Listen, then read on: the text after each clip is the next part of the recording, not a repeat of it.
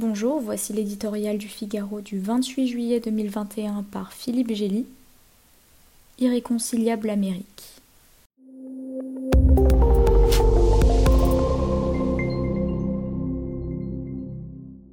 Quand on demande à Mitch McConnell, le chef des républicains à Washington, avec lequel des quatre derniers présidents démocrates il pourrait cohabiter sur une île déserte, il n'a pas d'hésitation.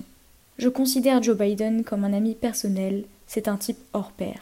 McConnell n'en a pas moins contribué à jeter le discrédit sur son élection, laisse son entourage insinuer que Biden serait sénile et déploie une obstruction politique systématique, même contre le plan de relance de 2000 milliards de dollars qui rapportera 800 millions à son État du Kentucky. Avec des amis pareils, on comprend que le 46e président ait du mal à tenir sa promesse la plus ambitieuse, réconcilier l'Amérique avec elle-même. Au début, Joe Biden a surmonté deux épreuves qui auraient pu couler illico sa présidence. Le sabotage de la transition pacifique par un Donald Trump persuadé de s'être fait voler l'élection, et le coronavirus, hors de contrôle avant l'arrivée des vaccins commandés par le républicain. Le nouveau chef de la Maison-Blanche a mis en branle une logistique de guerre et, au tournant des 100 jours, alors que 3 millions d'emplois avaient été recréés, 64% des Américains se disaient optimistes pour l'avenir. Trois mois plus tard, ce chiffre est retombé à 45%. Même chez les démocrates, l'enthousiasme a reculé de 20 points. Le président a déjà mangé son pain blanc.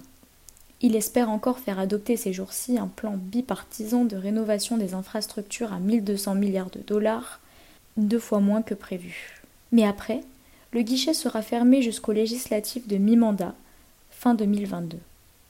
Il l'est déjà pour ses projets de réforme du système électoral, de l'immigration, de la police ou du port d'armes, alors que la criminalité s'envole et que les réfugiés se bousculent à la frontière mexicaine. Le défi, désormais, sera pour lui de résister aux excès de l'aile gauche du Parti démocrate, converti au wokisme et à l'État-providence. Renvoyé dans son camp, Joe Biden n'en peut, mais le fossé continue de se creuser avec l'autre Amérique, restée sous l'aile de Trump et qui n'a pas renoncé à prendre sa revanche.